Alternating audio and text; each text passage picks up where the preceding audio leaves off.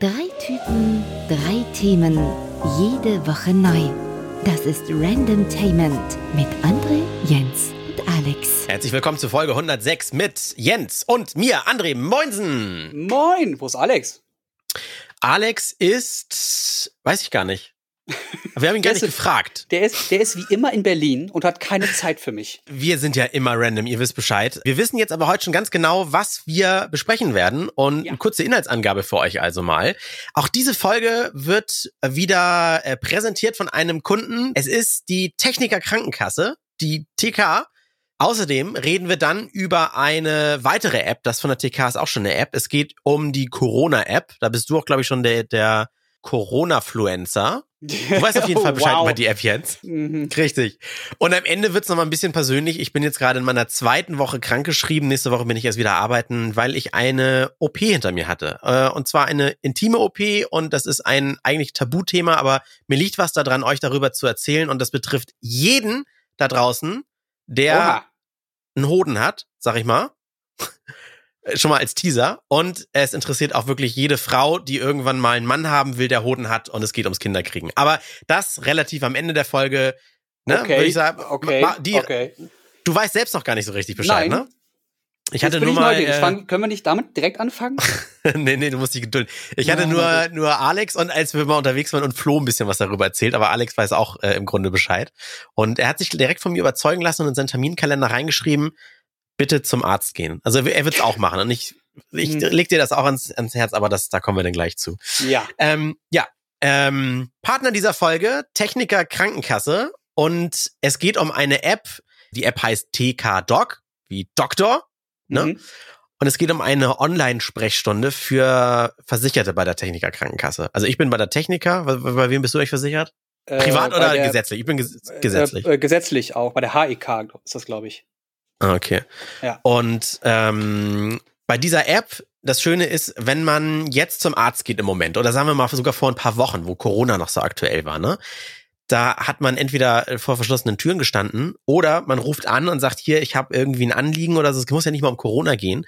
Und dann sagt dir der Arzt, nee, nehmen wir gerade gar nicht an ähm, Fälle, weil die sind nicht ausgestattet mit Schutzmasken oder die sind überlastet mit irgendwelchen Sachen. Also mich hat's tierisch geärgert. In der Zeit von Corona geht auch für mich das Leben normal weiter und dann hatte ich irgendwelche anderen Wehwehchen und bin dann beim Arzt nicht rangekommen, weil der einfach überlastet war.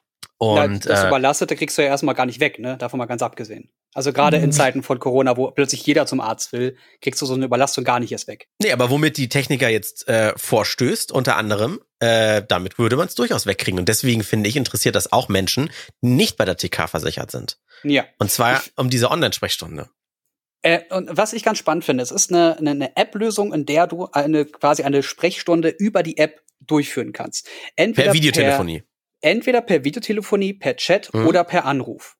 Mhm. Also das, das geht, das geht alles darüber. Und was ich ganz geil finde, ist, stell dir vor, du bist so wirklich komplett hinüber, kannst nicht reden, dann ähm, würdest du auch erstmal nur mit dem Arzt schreiben äh, oder äh, würdest halt auch nur hingehen und versuchen mit dem zu reden, das würde nicht funktionieren. Das heißt, anrufen oder äh, äh, kurz die App aufmachen, sagen, Herr Arzt, ich habe den Durchfall meines Lebens, was soll ich machen? Oh, ja. und, der, und der schreibt dann nur, ja, das und das und das erstmal beobachten. Im Notfall äh, kann ich direkt bei einem, bei einem, bei einer Apotheke, die mit der TK zusammenarbeitet, direkt was hinschicken. Ähm, und die, da musst du es nur abholen oder die kommen sogar zu dir an die Tür und bringen dir dein Medikament. Was genau, natürlich, genau mit so einem elektronischen Rezept. Ja, genau. Wenn du, wenn du gerade unter Montezumas Rache leidest, dann ist das natürlich perfekt, wenn die wirklich jemand das Zeug direkt vor die Tür stellt. Und in dem Fall, äh, wenn sagt der Arzt vielleicht auch, ja, jetzt brauche ich doch mal die Kamera, zeigen Sie mal Konsistenz. das glaube ich nicht. Nein, aber oh. und das, äh, wenn du dich so halb gesund und du hast vielleicht nur Durchfall und du schaffst es sogar noch zum Arzt, aber ins Krankenzimmer, äh, ins Wartezimmer setzt, dann schwöre ich dir dann, ich habe immer das Gefühl, dann kommst du krank da raus, weil du Ach, sitzt ja. du dann zwischen den Hustenden, zwischen den Rentnern, die dann nur zum kostenlosen Zeitschriften lesen hingehen, weißt du? Und das also entlastet halt Wartezimmer. Ich finde das ganz geil, dass, also ich finde es ein bisschen schade, dass sowas immer eine, also in Anführungszeichen, dass, dass immer irgendwas sein muss, damit solche Technologien und äh, Lösungen vorangebracht werden. Also da muss erst eine Epidemie kommen, damit wir endlich eine über eine App unsere Wehwehchen, um nicht sofort immer zum Arzt rennen zu müssen, ähm, mal kurz durchgehen können. Also wenn ich eine, eine Allergie habe oder Schnupfen habe oder so wirklich eine, eine Grippe habe, dann muss ich doch nicht erst noch zum Arzt gehen. Deswegen finde ich gut, dass sowas vorankommt. Ich hoffe, dass sehr, sehr viele andere damit, äh, damit hinterherziehen. Ja, wobei, also ich, ich war noch nie woanders versichert, doch einmal in meiner, meiner komplett Selbstständigkeit war ich kurze Zeit mal bei der Gotha versichert als, als mhm. privat und äh, ansonsten kenne ich keine anderen Krankenkassen und bei meiner weiß ich aber über die, die normale Techniker-Krankenkassen-App zum Beispiel ähm, Krankheitsmeldungen, die man denn ja dann auch zur Krankenkasse hinschickt, den gelben Schein, ne? Mhm. Das, das haben die schon relativ lange, dass du da einfach mit der App Foto machst, drückst auf Absenden und dann zack haben sie es in ihrem Postfach ohne dieses Briefumschlag und Interesse raus und so oldschool. Sind die Kleinigkeiten, aber das ist so dieses, das fühlt sich dann modern an. Ja, ich, ich habe auch noch, ich glaube, so eine Zusatzversicherung von der ARAG oder so. Und ähm, da habe ich mir äh, für, für meine Augen, für Brille und sowas äh, äh, neue Brillen gekauft und ich konnte dann die Brillengestelle direkt darüber abrechnen. Da habe ich einfach nur ein Foto davon gemacht mit der App und das hingeschickt. Die App mhm. sieht, sah zumindest damals schlimm aus. Da sind die, sind die auch noch nicht alle so wirklich hinterher, was Design und äh, Usability angeht. Aber es geht langsam voran. Mhm. Und wo du gerade gesagt hast, hier Magen-Darm, äh, ich habe jetzt gerade nochmal gelesen, äh, Behandlungsspektrum in der App umfasst aktuell folgende Krankheitsbilder. ja, Grippaler genau. Infekt, Magen-Darm-Infekt und dann Migräne. Und ich finde, sowas wie Migräne ähm, ich kenne das nur von Kollegen, wenn die mal ausfallen wegen Migräne. Das muss halt einfach wahnsinnig ätzend sein. Sich für Migräne in ein Wartezimmer setzen, wo es dir eh schon schlecht geht, sich zu einem Ort begeben, wo es dir nicht besser geht, weißt du? Das ist schon ätzend und das ist halt praktisch. So, pass auf, Migräne, Rückenschmerzen, auch das betrifft ja dieses, oh, ich kann mich gerade eh nicht bewegen, was soll ich jetzt ja. zum Arzt humpeln und da lange sitzen? Ja, und dann halt Corona-Symptome und da sind wir dann schon wieder beim Stichwort Corona. Ja, das Schöne ist, du kannst halt denn immer noch, äh, äh du kriegst dann, glaube ich, so einen so QR-Code oder so zugeschickt, wenn du ähm, äh, irgendwie Rezepte bekommst.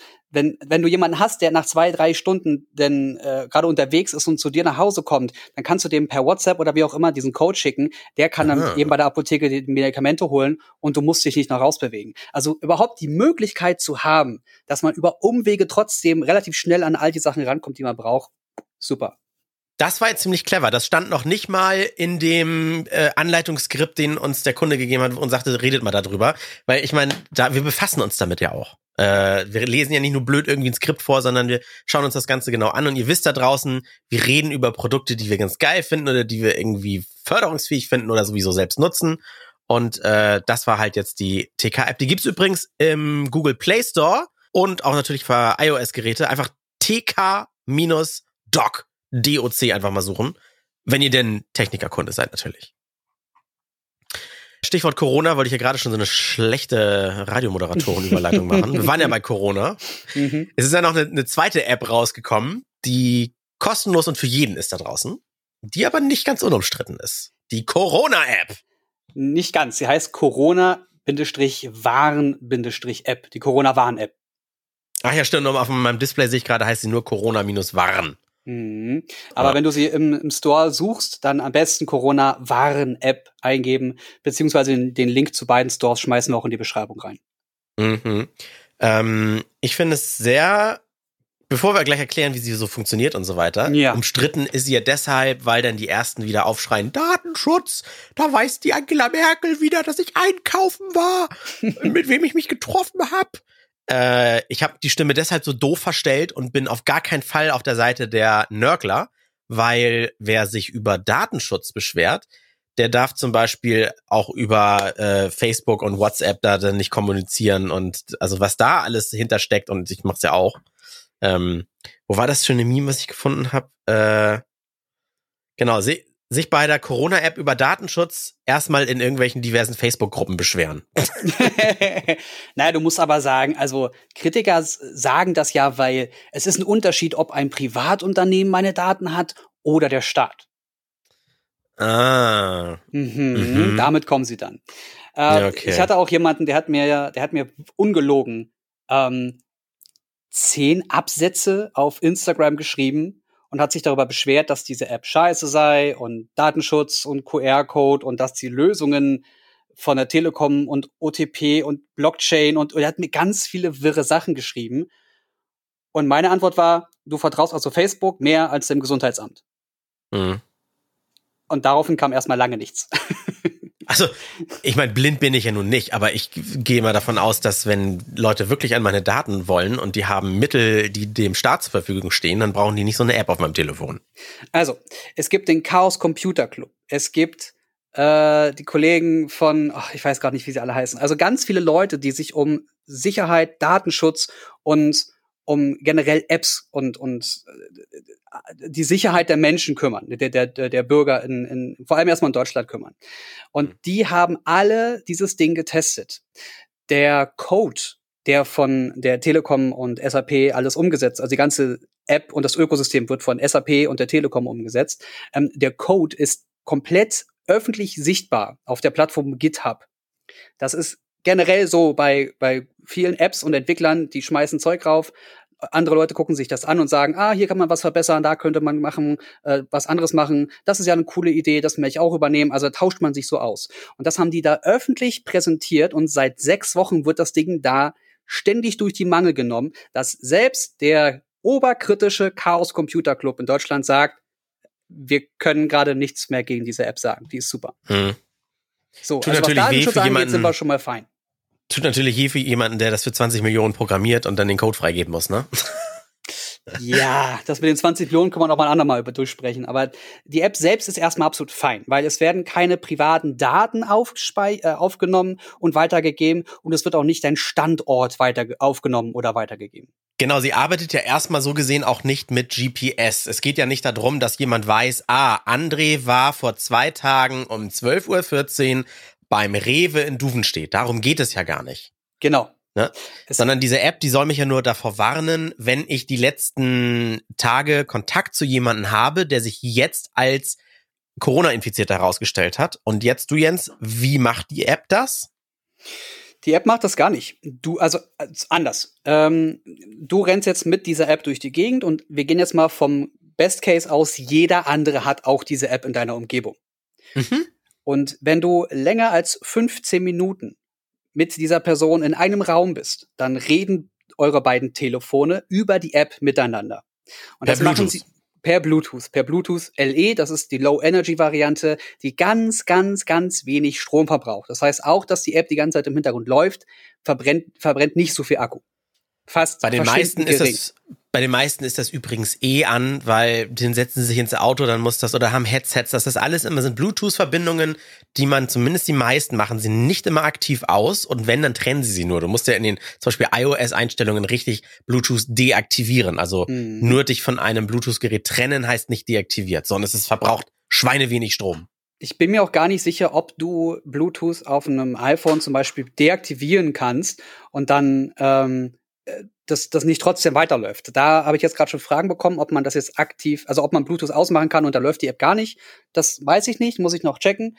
Ähm, ich was ich aber sagen kann, was ich aber sagen kann, ist, die Smartphones senden sich gegenüber die ganze Zeit Codes, die zufällig, also randomisiert sind. Und nur anhand der Codes wissen sie, aha, du bist ein Smartphone, mit dem ich Kontakt hatte. Und nur wenn du äh, äh per Bluetooth LE kann man so ungefähr die Entfernung zueinander bestimmen ähm, anhand der Signalstärke. Und nur wenn du 15 Minuten lang mit einer Person in einem Umkreis von so und so viel Metern bist, dann gehörst du ab einem bestimmten Parameter zur gefährdeten Umgebung.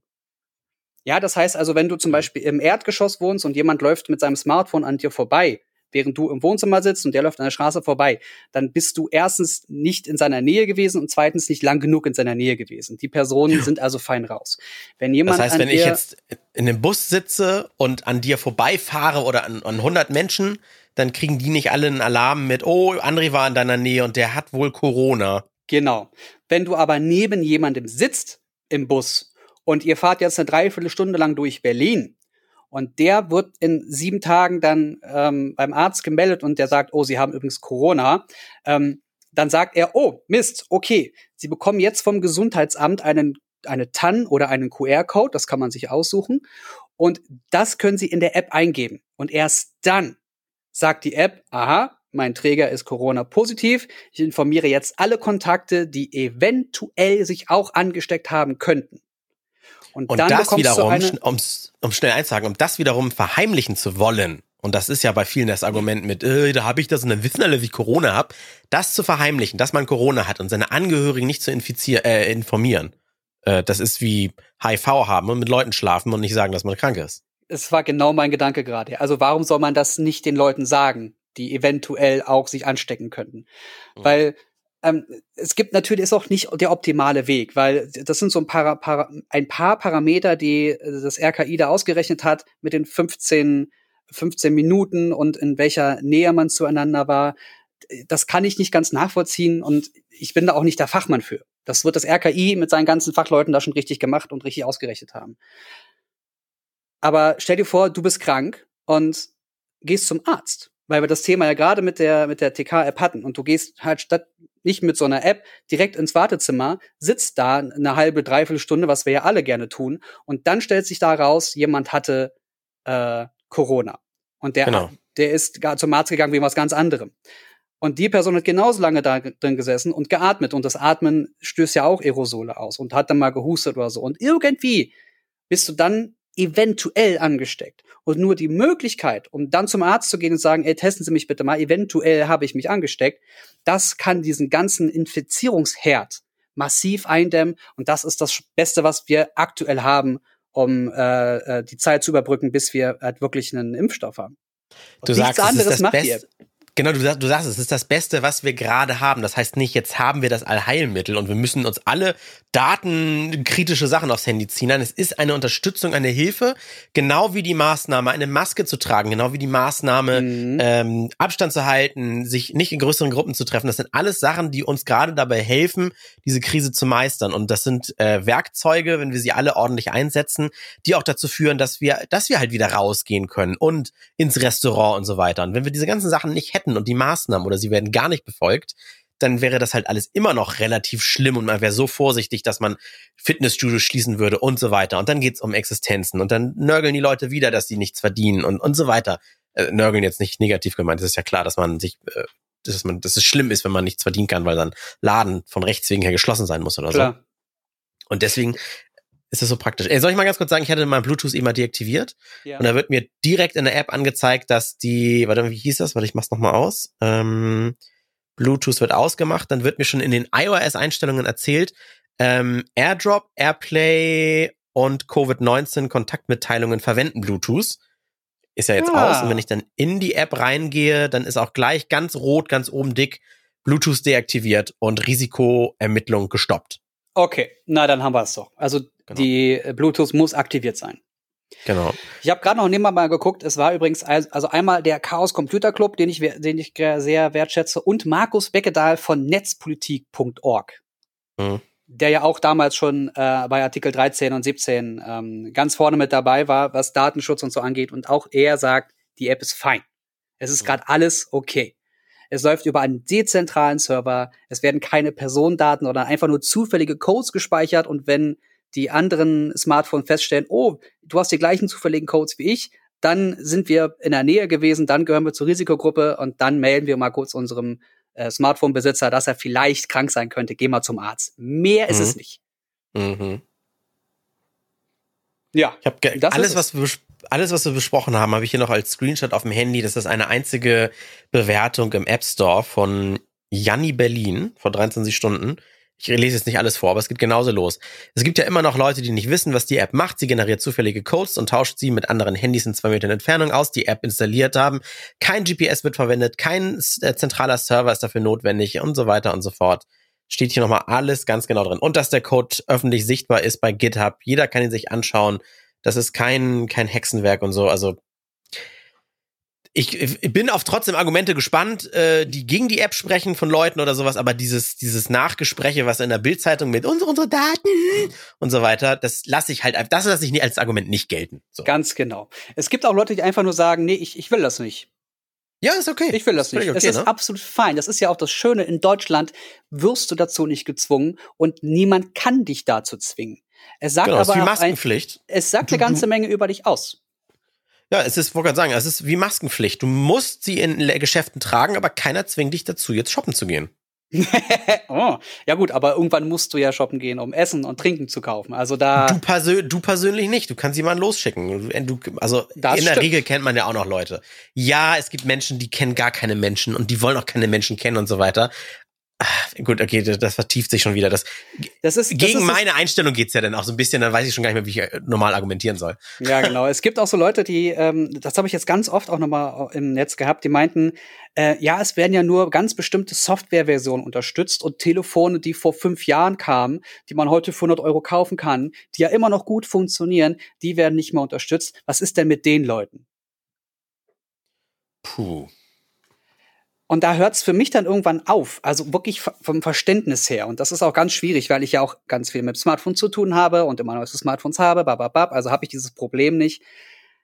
Aber es ist ja schon vor Corona und dieser App ein Problem gewesen, dass Smartphones ab einem bestimmten Alter keine Security Codes, äh, Security äh, Updates mehr bekommen haben, sondern dass im schlimmsten Fall nur so ungefähr vier Jahre alte Geräte noch unterstützt werden und und gegen gegen gegen äh, bestimmte Viren und aktuelle Probleme, Sicherheitslücken noch gepatcht werden. Mhm.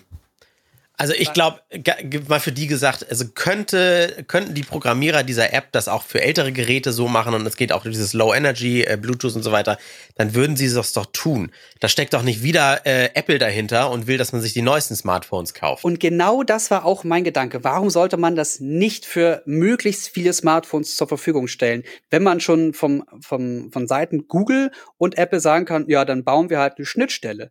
Die müssten ja dann teilweise in Code reingreifen, der so alt alt ist, dass, also ein Jahr ist ja in, in, in, dem, in der Branche halt eine halbe Ewigkeit, dass, dass da so viel umgemodelt werden müsste, dass ich glaube, es ist einfach nicht möglich oder der Aufwand ist so groß und würde so viel Probleme mit sich bringen, dass es einfach nicht machbar ist. So, und das ist das Gleiche wie, warum hat denn mein, mein alter Golf kein, kein Bremsautomatik, hier, kein, kein äh, äh, Spurenassistent oder all diese ganzen Sachen, warum hatten der das nicht? Naja, weil das zu teuer wäre, das einzubauen, beziehungsweise weil es einfach nicht möglich ist, das in dieses System einzubauen. Ja, aber es ist doch viel sicherer damit. Ja, aber es geht nicht. Das ist so ein bisschen wie, äh, wir haben ja auch mal ein bisschen her schon, schon bezahlt über Sonos gesprochen. Ich habe die Dinger ja auch zu Hause. Da kannst du ja dieses sogenannte True Play bei Boxen einmal durchlaufen lassen. Die senden ja immer so ein Signal raus und dann musst du dich mit deinem Telefon, genau so, bum, bum, bum, klingt so ein bisschen wie so ein, wie so ein U-Boot, was pinkt. Und dann musst du dich mit deinem Handy durch den Raum bewegen und das Handy nimmt diese Schallwellen auf und dann misst der Lautsprecher damit so ein bisschen die Raumgröße zum Beispiel aus und optimiert seine Equalizer-Einstellungen. Das geht aber aktuell nur mit iPhones. Und ähm, der Sinn ist, glaube ich, dahinter, sag ich mal einfach, weil wenn die das für iPhones programmieren, dann wissen die ganz genau, das können nur vier, fünf verschiedene Arten von Mikrofonen sein, äh, auf die wir unsere App noch abstimmen müssen. Und wenn es um Android-Handys geht, dann kann das von Samsung, Huawei und dies und das und dann äh, und in, in groß und in klein weil es einfach zu breit gefächert ist, äh, das für alle zu programmieren und am Ende nutzen sie es eh nur ein paar oder sowas. Das kann ich mir vorstellen, dass es da zu schwierig ist. Also die Fragmentierung bei Android ist ja generell ein großes Problem. Ja, weil du hast ja nicht nur die Hersteller, du hast ja dann auch noch unterschiedliche Chips, Chipsätze und Prozessoren mhm. und äh, also und dann halt noch wer, wer welcher Hersteller welche Mikrofone und sonst was benutzt. Ich kann mir vorstellen, dass das ein Problem ist, aber bei Sonos habe ich keine Ahnung. Also die hätten ja dann auch zwei, drei Jahre Zeit für ähm, keine Ahnung, 80 Prozent der Android-Smartphones, die ja teilweise wirklich überschaubar sind, ähm, das zu realisieren oder umzusetzen oder irgendwie als Web-App umzusetzen, dass du dann, dass er nur so passiv auf die Controller zugreift, dass, äh, auf die äh, ähm, Schnittstellen der Mikrofone zugreift, das geht ja auch, aber da bin ich dann raus. Ja. Kommen wir jetzt zu dem Thema, was du unbedingt schon am Anfang haben wolltest. Ja. Hm. Erzähl mir von deinem Boden. Was war da los? Geht's, meine also erstmal, geht's dir gut? Erstmal, es geht mir gut, auf jeden Fall. Ähm, mir geht's wirklich gut. Ja, worum geht's da genau? Äh, ich kann ja mal einleitend fragen, Jens, äh, möchtest du irgendwann mal Kinder haben? Hm. Also aktuell ist das nicht mein Plan, nee. Okay, aber könntest du generell vorstellen oder weißt du jetzt schon ganz genau, willst du gar nicht? Nö, generell vorstellen kann ich's mir. Okay. Und wie oft gehst du zu, zu einem Arzt, so wie Frauen ständig zum Frauenarzt gehen? Genau so oft. Ach so, wir haben keine Kamera hm. an. Äh, ich mache mit meinen Händen eine Null. Das ist es nämlich. Und äh, jetzt geht's um Folgendes. Also, äh, meine, meine Freundin, jetzt Frau, wir haben ja geheiratet, Chrissy. Und wir haben im Freundeskreis so wahnsinnig viele Paare, die schwanger geworden sind oder noch schwanger werden wollen. Mhm. Und von denen haben so viele, erschreckend viele Probleme damit gehabt. Bei den, bei den meisten hat man es immer gar nicht geahnt und irgendwann kam ein Gespräch raus, äh, nee, bei uns mussten wir auch über von künstlicher Befruchtung, über mehrere Versuche oh, oder man weiß, das ist äh, und das ist ein Tabuthema in Deutschland, was auch zum Beispiel die Manneskraft betrifft. Jetzt gar nicht hier äh, Erektion kriegen und und so sein, sondern potent im Sinne von, dass die Spermien alle okay sind. Mhm. Und es ist ein Tabuthema und du glaubst gar nicht, wie hoch die bekannte und wie hoch auch die Dunkelziffer ist von äh, Paaren, die Schwierigkeiten haben beim Kinderkriegen. Und dann haben ähm, meine Frau und ich uns halt gedacht, okay, dann machen wir jetzt halt nicht irgendwie erst in ein paar Jahren, wenn wir versuchen, Kinder zu kriegen und ich sag mal, es klappt dann nicht, dann erst Tests, sondern diese ganzen Fälle im Freundeskreis, die auch zum Teil sehr, sehr äh, sehr schicksalhaft waren und sehr traurig zum Teil, haben uns dazu veranlasst, einfach mal jeder für sich zu seinem Arzt zu gehen und zu sagen, so testen wir mal, ob alles okay ist. Ne? Mhm. Ähm, Frauen gehen halt zum Frauenarzt, da war alles tippitoppi und Männer gehen halt als erste Anlaufstelle Meist ja, wenn sie merken, es klappt nicht, aber dann ist es fast schon zu spät. Ich war jetzt früh dran, gehen Sie zum Urologen. Und was macht man da? Man muss in ein Becher onanieren. Es ist ein sogenanntes Spermiogramm. Mhm. Ist, wenn man dafür keinen Grund hat, ist das erstmal eine Privatleistung. Es kostet tatsächlich, glaube ich, 70 Euro, das zu untersuchen. Das teuerste Wichsen ever. und es ist wirklich so unromantisch, wie man sich vorstellt, in einem grauen Raum mit hässlichen Gardinen und äh, zerfledderten Pornoheften äh, oh, wirklich. mit, mit Harry-Modellen aus den 70ern. Oh Gott. und, und der Empfang für YouPorn in dem Raum war auch nicht so gut. Also äh, Jungs, oh ladet oh euch was runter, wenn ihr da hingeht. so, und dann, dann habe ich halt dieses Spermiogramm gemacht und dann dauert das immer so ein, zwei Wochen, bis das Ergebnis kommt und normalerweise kriegt man das per Post und dann ruft, kriege ich aber einen Anruf. Und dann ist da der Arzt dran und dann denkst du erstmal, oha, dich ruft der Arzt persönlich an und noch nicht mal eine Sprechstundenhilfe mhm. und fragt eingangs, äh, können Sie gerade reden, ja? Äh, sind, sitzen Sie gerade oder sowas? Und dann denkst du, ach du Scheiße, sitzen Sie gerade? Das ist wirklich wie im Film. Und dann hat er gefragt, so, ja, wurde denn schon mal so ein Test gemacht? Ich so, nee. Ja, okay, dann müssen Sie vielleicht noch mal einen machen. Ja, ich so, wieso denn? Ja, wir haben im Ejakulat keine Spermien gefunden. Oha. Also kein einziges. Also das ist ja, ne, sonst, sonst, sonst schwimmen die so ein bisschen nicht geradeaus oder so. Gibt's ja auch wohl auch mal. Oder dass es sehr wenige sind oder sowas. Mhm. Aber die haben keine gefunden. Und jetzt, wer das jetzt zum ersten Mal hört und gar keine Ahnung hat, so wie ich hatte auch keine Ahnung, das sieht man dem, was da rauskommt, nicht an. Das ist nicht weniger, das hat keine andere Farbe, kein gar nichts. Also, was da rauskommt, ist erstmal alles von der Prostata und dann sind da unendlich kleine, dass man nur noch im Mikroskop sieht, noch so ein paar Dinge, die darin rumschwimmen. Also, das kann man quasi, wenn man jetzt selber denkt, so, ist doch alles normal, das kommt alles raus und so, ich habe Spaß beim Sex, das hat nichts zu bedeuten. Und äh, ja, jetzt bin ich dann dahin und dann hat er mit mir besprochen, dass man dann nochmal sowas machen müsste. Er hat mich dann aber direkt ins, ins UKE zu so einer Spezialistin weitergeleitet, weil er könnte das Ding einfach auch mich noch, mir nochmal einen Becher in die Hand drücken und dann mache ich dann nochmal und das bringt wahrscheinlich nichts, wenn er schon gar nichts findet, weil das ist sehr ungewöhnlich. Sonst müsste ja. man wenig finden und beim nächsten Mal findet man mehr und wieder weniger oder sowas. Aber er hat halt gar nichts gefunden. Ja, dann hat die Ärztin erzählt, äh, bei der ich dann im UKE war, das ist heutzutage fast so normal, wie dass Menschen eine Brille tragen. Und das hat mich Was? echt erschrocken. Das hat mich echt erschrocken. Sie sagte, und das ist dann auch so mein Appell an alle, alle, ich sag jetzt mal jüngeren Hörer da draußen, äh, also so Jahrgang 90 auch und so weiter. Sie sagte so, bei mir ging das so los, Jahrgang 86, 87, 88, äh, dass man da verstärkt festgestellt hat, dass äh, Männer mit ich sag mal, wenn sie ins geschlechtsreife, geschlechtsreife Alter kommen, nicht mit 100 Prozent ähm, äh, äh, Fruchtbarkeit Schießen. starten, ja. ja, sondern dass die, was weiß ich, mit 75, 70, 60 Prozent starten. Und jetzt also ist es so. Schon, schon ein Mann verringert, okay. Richtig, schon jung verringert. Und im Normalfall ist es so, dass wenn man mit 100 Prozent startet, ist man selbst mit 90 noch zeugungsfähig. Das nimmt natürlich ab, diese Kurve geht dann so langsam runter und dann ist man mhm. aber bei 90, landet man bei 10 Prozent Fruchtbarkeit oder sowas. Also es geht im Grunde eigentlich nie so ganz auf Null zurück, weil die werden immer produziert, die, die Spermien im Hoden und es werden halt natürlich irgendwann weniger. So, und wenn man jetzt aber schon mit nur man kann das leider nicht messen, sagte sie, aber wenn man jetzt, sagen wir mal, auch Spaß 75 startet, dann ist man bei 90 vielleicht schon längst bei null tatsächlich angelangt. Und bei, äh, keine Ahnung, ich bin jetzt 34, äh, ist man dann vielleicht bei 5, 6 Prozent. Und das reicht aber mal, weil auf dem Weg nach draußen geht noch was verloren und keine Ahnung was. äh, oder ähm, die, die, die, die schießen ja nicht alle von, von 0 auf 100 kmh und dann raus, sondern die bewegen sich nach draußen, aber äh, beim Ejakulieren kommen sie nicht alle raus. Also es, ist, es gibt tausend Gründe, warum sie nicht rauskommen, das weiß man nicht. Was war jetzt meine Operation? Das war die einzige Möglichkeit, die man machen kann, eine sogenannte Hodenbiopsie. Früher oh, hat das, man das so. Das klingt ganz, ganz, ganz schrecklich. Oh, es aber nochmal, ne? Uh.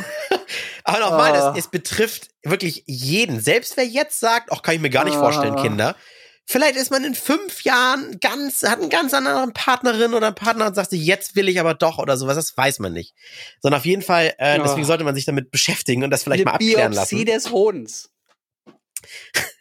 Früher hat man es gemacht mit einer Nadel, die ein bisschen oh, größer das war. Nicht, dass du das sagst. I, oh. Rein. Oh Gott. Ins Ei, aufziehen, wieder rausziehen. Mhm. Das hat man früher gemacht. Dabei hat man aber mehr beschädigt, als man eigentlich wollte. Und selbst das, was man rausgeholt hat, war dann zum Teil immer unbrauchbar und beschädigt und so weiter.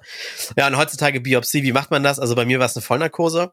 Mhm. Und dann äh, wird äh, auf, auf der einen Seite des Sacks, ich erzähle jetzt mal, wie es ist als Laie, ja. wird ein Schnitt gemacht, der ist so vielleicht zwei Daumen breit. Ähm, oh, schon ordentlich. Ja, dann greift man sich das kleine Ei, dann wird auch in das Ei ein ungefähr daumenbreiter Schnitt gemacht. Okay. Und dann quillt schon das erste, das, das erste raus oder man muss ein bisschen draufdrücken. Und das wird dann mit einer kleinen Titanschere abgeschnitten und in eine Petrischale gleich direkt gepackt oder sowas mhm. in der mhm. Art. Ähm, und was dort rauskommt, also was befindet sich eigentlich an einem Hoden? Wusste ich auch nicht. Da befinden sich halt verschiedene Zellen drin, unter anderem Zellen, die Testosteron produzieren und Zellen, die äh, Spermien produzieren. Und das wird halt rausgenommen und das heißt, diese Zellen fehlen dir dann auch auf immer im Hoden. Und Ach, da, da vielleicht noch eine kleine, kleine Einschub meinerseits. Ähm, mhm man kennt das ja, wenn, wenn Leute plötzlich so richtig breit werden. Durch den Sport, den ich mache und, und äh, konsumiere, habe ich mich damit mal beschäftigt. Wenn Leute so richtig trocken werden, so richtig äh, man alle Muskulatur sieht und so richtig auseinandergehen und so richtig breit werden und dann mhm. irgendwie wird, wird die, dieser Schlüpper, den sie anhaben, der wird immer kleiner und da ist gar nicht mehr so viel drin auf, auf Hodenseite. Das hängt damit zusammen, dass halt im Hoden Testosteron produziert wird. Weil in dem Moment, wo du Testosteron zu dir nimmst über Gele oder Spritzen oder sowas, also substituierst, ähm, mhm. in dem Moment kriegt der Körper die Info, ah, hier Hoden brauchen wir nicht mehr, wir kriegen genug Testosteron von außen. Und deswegen mhm. werden die Hoden kleiner. Das hat mir auch kleiner Exkurs ein Bekannter erzählt, will ich jetzt mal natürlich nicht nennen. Der hat äh, durch Hodenkrebs einen Hoden verloren. Und natürlich besteht jetzt ein Testosteronmangel. Nur behandeln mit Hormonen, sprich Testosteron, kann man ihn nicht, weil sonst würde tatsächlich, wie du sagst, der noch verbleibende Hoden einfach die Produktion einstellen, weil er sagt, was soll ich denn jetzt noch machen? Wir ja, haben doch alles genug da. Ja. Ja, wo ich äh, Ja, ähm, also mir fehlen dann halt da Zellen und das Einzige, was im Hoden selber nachwächst, sind, also der, der, der leere quasi Raum, der, der wird wieder gefüllt, allerdings nicht durch Spermien produzierende Zellen, sondern durch Testosteron bilden äh, äh, Zellen und deshalb kann man wohl minimal erhöhten Testosteronspiegel bei Personen, die das schon mal gemacht haben, feststellen. Ist jetzt aber nicht so, dass ich vorher keinen und jetzt der über den Bartwuchs habe oder so. Das ist äh, minimal. Du wirst ne? jetzt also so. ab sofort hart aggressiv. Okay, weiter. Hart aggressiv, hart aggressiv. Wie so ein Stier renne ich immer durch die Gegend. Naja, so, das ist halt die eine Seite und das wird auch noch auf der anderen Seite gemacht, ähm, dieser Schnitt und so weiter. Und auf, meistens ist es immer so, die, die, die Glocken hängen ja nicht alle auf einer Höhe, sondern eine Seite ist meistens immer ein bisschen höher als die andere oder so. Es ist einfach, Menschen sind nicht ganz spiegelgenau symmetrisch. Mhm. Und auf der Seite, wo, wo sie halt nicht so präsent runterhängen, da muss man dann manchmal ein bisschen ziehen und so weiter. Und diese OP, das ja gemacht wurde bei mir mit Vollnarkose, das hat sich jetzt so gut anderthalb Wochen ist es jetzt her, also mindestens eine Woche so hingezogen, dass man so richtig so so einen dumpfen Schmerz so im Magen hat. Das, also Frauen kann, kann ich es gar nicht erklären, anderen Männern erkläre ich es damit, das ist so wie, als wenn ihr einer in die Nüsse tritt oder so. Mhm. Also und das ist so richtig so ein, so, so ein dumpfer Schmerz, der aber wirklich permanent anhält. Oh Gott, ey. Scheiße. Und ja, und man gewöhnt sich so ein bisschen an den Schmerz, wenn man gerade so ganz lümmelhaft nach hinten gelehnt sitzt. Also aufrecht sitzen war die erste Woche gar nicht möglich. Li meistens liegen, stehen ist oh, auch scheiße. Mann. Äh, und dann, dann irgendwann gewöhnt man sich kurz mal an den Schmerz und wenn du dich nur einen Zentimeter bewegst und mal anders hinsetzen musst, weil du sonst in Rückenwund liegst oder irgendwie Rückenschmerzen kriegst, äh, dann geht der Schmerz von vorne los und das ist, ist es, ich wünsche es keinem. Äh, naja, und Aber du hast gerade gesagt, wir sollen jetzt alle zum Arzt gehen und dann sagst du, du wünschst es keinem. Also entscheide dich mal. ich, nein, ich wünsche keinem, dass er diese OP mitmachen ja, muss. Klar. Ähm, auf jeden Fall. Ja, aber das Schöne ist, nach der OP, ähm, eine Stunde nach der OP, man wacht dann so langsam auf und muss dann da noch ein bisschen verweilen, dann wird man dann zur Ärztin geholt und bleibt auch keine Nacht im Krankenhaus, kriegt man direkt oh. das Ergebnis mitgeteilt und das hat meine, ähm, meine Frau und mich schon so ein bisschen belastet, weil wir haben vor der Hochzeit den Test gemacht, kam raus, ist nicht. Dann wurde für nach der Hochzeit die äh, OP angesetzt und wir haben ja, wir kamen aus den Flitterwochen wieder und drei Tage später war der Shutdown in Deutschland wegen Corona. Oh. Ja, dann wurde natürlich die OP verschoben. Alle Betten gerade im, äh, im UKE werden dann irgendwie für Intensivfälle, Corona und so weiter bereitgestellt. Ja. Und dann hast du auch immer dieses im Kopf und denkst so, naja, besser wird's ja nicht, wenn die Ärztin gesagt hat, es nimmt halt irgendwie Monat für Monat ab oder sowas, sondern dann ist es irgendwie ein Quartal später oder sowas, dass die OP erst durchgeführt wird. Mhm. Naja, das Schöne ist, aufgewacht und dann sagte die Ärztin, sie hat sich selber ganz doll gefreut, weil das durchaus nicht immer der Fall ist. Äh, sie hat ganz viel gefunden, ähm, hat aber auch gesehen, dass diese Degeneration halt schon sehr fortgeschritten ist im Hoden und auch gerade vielleicht die Zellen, die näher am Ausgang liegen, verstopfen dann vielleicht für die gesunden Zellen weiter hinten, sag ich mal, ähm, den, den Weg und sagte dann, dass sie ganz, ganz viel gefunden hat. Also ich glaube, also man kann zehn Proben einfrieren maximal, also mehr nimmt sie da auch nicht raus meistens. Äh, sie hat ähm, für acht Einfrierungen hat sie genug gefunden. Sondern das heißt, äh, gibt es, gibt es einen Namen, wie man diese OP oder diese Behandlung nennt? Also, äh, also mein Gedanke ist gerade, und ich weiß nicht, ob ich das will, aber mein Gedanke ist gerade, ich würde mir sowas irgendwie gerne mal anschauen auf YouTube. Da sieht, sieht man ja diverse Operationen. Aber ich bin ich mir auch gerade nicht sicher, ob ich das sehen will. Du müsstest einfach nur nach Hodenbiopsie suchen und wenn du zum Arzt selber gehst, zum Urologen, sagst du, du möchtest einfach mal zum Abklären ein Spermiogramm machen. Gibt auch genug alte äh, ähm, Urologen, die dann sagen, hey, wieso denn? Mhm. Äh, aber es ist eine private, selbstbezahlte Leistung und es einfach mal zu machen. Mein Bruder habe ich auch gleich hingeschickt, da ist teuer, teuer, alles in Ordnung. Ähm, kann nicht schaden. Und ich sag's nochmal, dass, dass selbst wenn du da draußen uns jetzt hörst und du bist eine Frau und du hast einen Freund oder wirst irgendwann mal einen haben und kannst dir generell vorstellen, Kinder zu kriegen, dann sag's deinem Mann, sag's deinem Freund, klärt das ab. Oder wenn ihr Männer seid, dann geht selber mal zum Arzt, klärt das ab. Bei mir wird's jetzt so sein, also ich habe jetzt erfreulicherweise halt erfahren, dass es was ist und das wurde jetzt äh, eingefroren mhm. äh, bei minus 130 Grad und da kann ich jetzt die nächsten Jahre drauf zugreifen. Ähm, Falls es bis dahin nicht klappt, meinst du? Ja, also die, ich habe nämlich gef äh, gefragt, ja, und muss man jetzt noch verhüten oder sowas? Und dann sagte sie, nee, also seit dieser OP kann man ihnen nicht bescheinigen, dass sie unfruchtbar sind. Es liegt natürlich nur ein Problem vor. Ähm, oh, aber sie sagte, sie sagte, also zu 99,999 Prozent dürfte das jetzt auf normalem Wege nicht passieren, wenn man schon in zwei Spermiogrammen nicht ein Sperma, und es sind sonst Millionen da drin, nachweisen kann. Ähm, denn das wäre schon sehr ungewöhnlich, wenn es jetzt auf einmal dann doch klappt. Also war das jetzt in dem, in dem Fall in der, in der Probe einfach nur Zufall, dass du, dass da gar nichts drin war? Und bei der nächsten nee. Probe könnte was drin sein? Nee, nee, nee, ja eben nicht. Also ich habe ja jetzt schon zwei Spermiogramme gemacht und wenn man in, kei in keinem der beiden Spermiogramme äh, Sperma findet, dann wird das im dritten wahrscheinlich auch nicht sein. Also man kann es jetzt so oft machen, wie man will, aber das wäre sehr ungewöhnlich. Es liegt einfach ein Problem durch die Degeneration sind eh schon wenige vorhanden und aus irgendwelchen Gründen schaffen die es nicht ganz nach draußen. Okay, also so. müsst ihr müsst ihr auf äh, künstliche Befruchtung dann umswitchen oder wie? Ja, mit den Proben sowieso. Äh, natürlich kann es ja immer sein, dass das mal klappt. Man hat schon Pferde kotzen sehen, ne?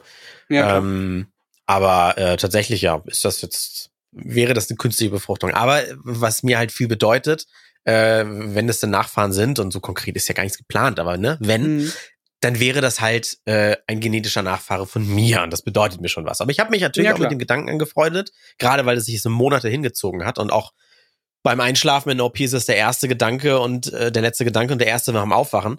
Äh, kann ich oder kann ich nicht. Und ich habe mich aber schon mit dem Gedanken angefreundet, dass man in irgendwie so eine Samenbank geht und Katalog aufschlägt und sagt, ich möchte gern so ein Mittelding zwischen Brad Pitt und Albert Einstein oder so, ne? Bitte, ja, ja. bitte kein, bitte kein Hitler oder keine irgendwas. Ich weiß nicht, wie man sich das aussuchen kann da. Oh ob man das überhaupt kann. Soweit war ich extra noch gar nicht. Ich weiß gar nicht, ob man. Aber ich habe äh, mega viel interessante Podcasts schon über ähm, Samenkinder auch gehört, die, das war, ich glaube, eine Stunde Liebe DLF äh, Podcast, Deutschlandfunk Nova Podcast. Mhm. Ähm, es gibt richtige Vereinigungen von solchen Kindern, denen auch vielleicht erst im hohen Alter gesagt wird, du, wir müssen dir mal was sagen, dein Genvater ist gar nicht bekannt, weil du aus, einem, aus, einem, aus einer Samenbank kommst, dass die ja den Anspruch haben, ähm, ihren genetischen Vater kennenzulernen. Man hat irgendwie mhm. das Recht auf Herkunft oder sowas. Und dann hat, dann geistert ja immer dieser, dieses Halbwissen rum, dass man dann denkt, oh, okay, der Spender ist nicht anonym, jetzt kann er verknackt werden auf Alimente, also zu ja, rückwirkend zahlen oder, also rein theoretisch sagten im Podcast, es ist rechtlich möglich, aber es ist noch nie in Deutschland, noch nie vorgekommen, dass ein äh, Genvater, also der Samenspender, tatsächlich zahlen musste. Und zwar, weil es ja immer oder meistens immer einen rechtlichen Vater gibt. Aha. Also der, ne, also der, der in dem Fall unfruchtbare Partner. Ja.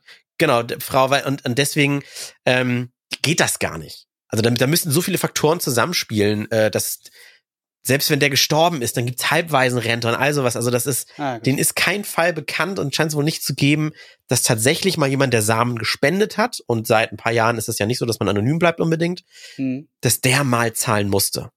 Das ist ganz ungewöhnlich. Ich habe ich hab's getan. Ich habe einen Inkognito-Tab aufgemacht und habe auf YouTube nach danach gesucht nach. Du hast der, mir gerade äh, WhatsApps geschickt. Ich sehe schon den Link hier. Ja, ja, ja. Und zwar ist das ein Video. Da geht's um Male Infertility und diese mhm. OP nennt sich oder dieser Eingriff nennt sich Micro-Tease. Micro wie Micro genau These T E E ne S E These genau. Mhm. Und äh, da habe ich bei 1,40 sieht man genau den Moment, wo er den Hoden quasi hält und einer gerade schneiden will. Ihr habt jetzt pausiert, weil ich will das nicht sehen, aber ich finde das super spannend. Es ist so ein bisschen wie, ich stelle mir, ich habe es selbst nicht gesehen, weil ich mir das schlimm vorstelle, gerade so mit den Schmerzen, die ich noch habe. Mhm. Ich stelle mir das so ein bisschen wie Pimple Popper die Szene vor, wo man anreißt. Oh, oh, das will ich, ich, ich habe keine Ahnung, von du redest. Ich will das gar nicht wissen. Oh Gott ja, und was ist jetzt? Äh, also ich bin ganz froh, dass halt bis zum Nimmerlandstag da für 25 Euro pro Monat, so wie kostet das zum Beispiel im UKE, mhm. also die werden im Monat 25 Euro abgebucht und damit wirst du dran erinnert, dass du noch so Self-Storage-mäßig da ähm, acht Schatullen, acht Schatullen äh, mit tiefgefrorenem äh, Erbgut hast. Ja. Und ich, und in vier bis sechs Wochen, keine Ahnung, also so, so lange dauert's ja immer, wenn man sich Möbel bestellt. Die Häuser sagen immer vier bis sechs Wochen. Und dann sagen sie nochmal vier bis sechs Wochen. Vier bis sechs Wochen dauert das, bis ich dann einfach nochmal so einen Befund kriege, weil von dem, was sie da an Proben mitnimmt, wird immer ja auch was eingeschickt zum äh, ins Labor zum gucken, liegen da Krankheiten vor oder sowas. Das ist völlige Routinemaßnahmen oder sowas. Ne? Also ich sag mal toi toi toi, wenn es jetzt hier nicht was wie Krebs ist oder so, äh, dann ist das, äh, dann ist mir fast egal, was da noch für Krankheiten vorliegen, weil ich das ist so nicht heilbar. Also man man kann jetzt auch durch gesunde Ernährung und Sport und keine Ahnung was kann man jetzt nicht anfangen, wieder potenter zu werden. Es ist einfach, diese Kurve geht einfach nur nach unten. Das ist nichts, was ich beeinflussen kann. Und ich habe auch gefragt, habe ich früher zu viel vorm Computer gesessen? Habe ich zu viel, bin ich zu viel Fahrrad gefahren? Bin ich zu viel äh, mit mhm. Sitzheizung gefahren? Da sagte sie, ja, es können Faktoren sein, aber das kann man jetzt nicht an irgendwas festmachen und sagen, ja, hätten sie mal nicht die Sitzheizung benutzt. Also das ist totaler Quark. Also genetisch bedingt im schlimmsten Fall. Ja, das ist, das, das Schicksal wurde schon im Mutterleib noch besiegelt. Also das ist, ich bin schon nicht mit 100 Prozent auf die Welt gekommen. Und wie gesagt, ganz viele, und ich wette, viele von denen, die jetzt zuhören, bei denen wird es ähnlich sein, gerade in dem, in dem Alter um und bei und ab Jahrgang 90. Sie hat übrigens auch gesagt, es ist einfach der, der den, den Umwelteinflüssen zu, zu schulden. Und äh, der, der aktuelle Stand der Wissenschaft, und es ist halt leider noch so ein Tabuthema, dass das nicht ganz weit oben auf der Liste wie Alzheimer-Forschung äh, steht. Ja. Ist halt noch so ein Tabuthema. Ganz oben aber auf der Vermutungsliste ist tatsächlich, sind diese Weichmacher, die in Plastik äh, zu finden sind.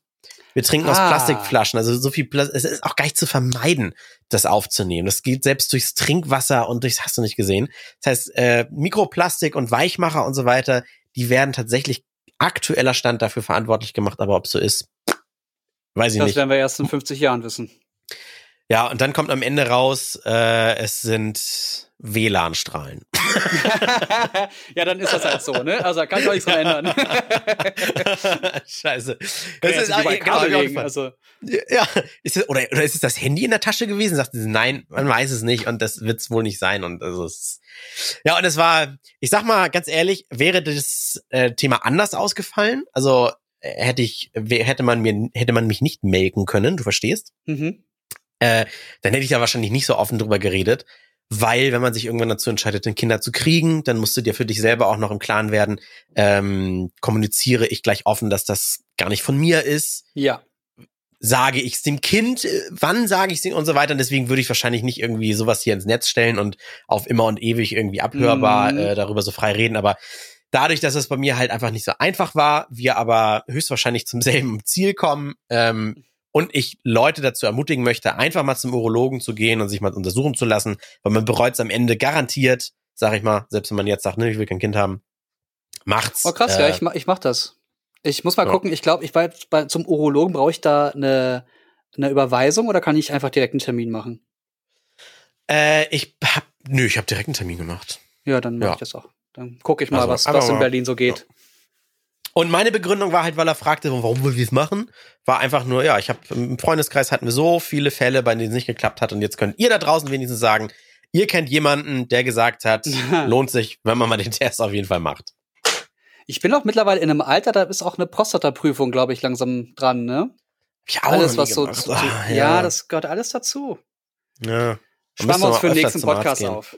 Ja, eben, na eben. Ich hoffe auch, dass wir in einem der nächsten Podcasts mal die, die App, die wir am Anfang beworben haben, diese Corona-App, dass wir da mal so eine Art äh, Corona-Sprechstunde einfach mal durchspielen können mit einem jemandem am anderen Ende. Ähm, gucken wir mal. Mal sehen, ob wir es hinkriegen. Ja, machen wir. Ne? Sehr schön. Ja, Jens, danke für dein offenes Ohr. Immer, sehr, sehr gerne. Vielen Dank für dein Vertrauen an dich Mir und gerne. uns vor allem, die hier gerade zugehört haben. Ich habe ein bisschen passiver gewesen heute. Ja, würde mich auf jeden Fall interessieren, was ihr darüber denkt, sowas ähnliches schon mal in Erfahrung gebracht. Weil ich glaube, die Zahl derjenigen, bei denen da unten was ist, aber man redet irgendwie nie drüber, ist, glaube ich, doch höher. Ja, mit Sicherheit. Ist übrigens, Lass achso, letzte, bevor wir noch die, die Verabschiedung so lange hinziehen, ja. wie immer. ähm, die, die Ärztin, die das bei mir gemacht hat, die ist so eine, so, die, wohl so eine Koryphäe auf dem Gebiet, bei dem wirklich auch weiter aus Deutschland Leute anreisen. Ich war jetzt hier zufällig auch in Hamburg. Die hat mich noch an den Spiegel vermittelt. In der Hafen City im großen Gebäude saß jemand, der seit, äh, seit Monaten über dieses Thema, ähm, weil er selbst betroffen war, ein Redakteur war das, äh, einen großen Artikel schreibt mit mehreren Interviews, die werden alle anonym behandelt. Aber wenn ihr demnächst mal im Spiegel einen Artikel über dieses Thema lest und eine dieser Geschichten, das ist dann meine. Die ist dann ja. mit dabei. So, und da habe ich halt auch erfahren, wie krass häufig das passiert. Oh, ich bin gespannt. Teil gerne den Artikel, wenn es soweit ist. Ja, wenn es soweit ist. Also, dauert wohl bei denen immer so ein bisschen, äh, sagte derjenige, der den schreibt, aber ist soweit fertig. Ja. Ich soll ja ordentlich arbeiten. So, ihr könnt jetzt auch gerne wieder arbeiten. Ich mache jetzt hier auch bei mir weiter. Lasst gerne eine positive Bewertung da im ähm, Apple Store und sagt all euren Freunden Bescheid, dass es uns gibt und teilt diesen Podcast. Auf Wiedersehen. Tschüss. Tschüss. Der Random Themen Podcast mit André Jens und Alex.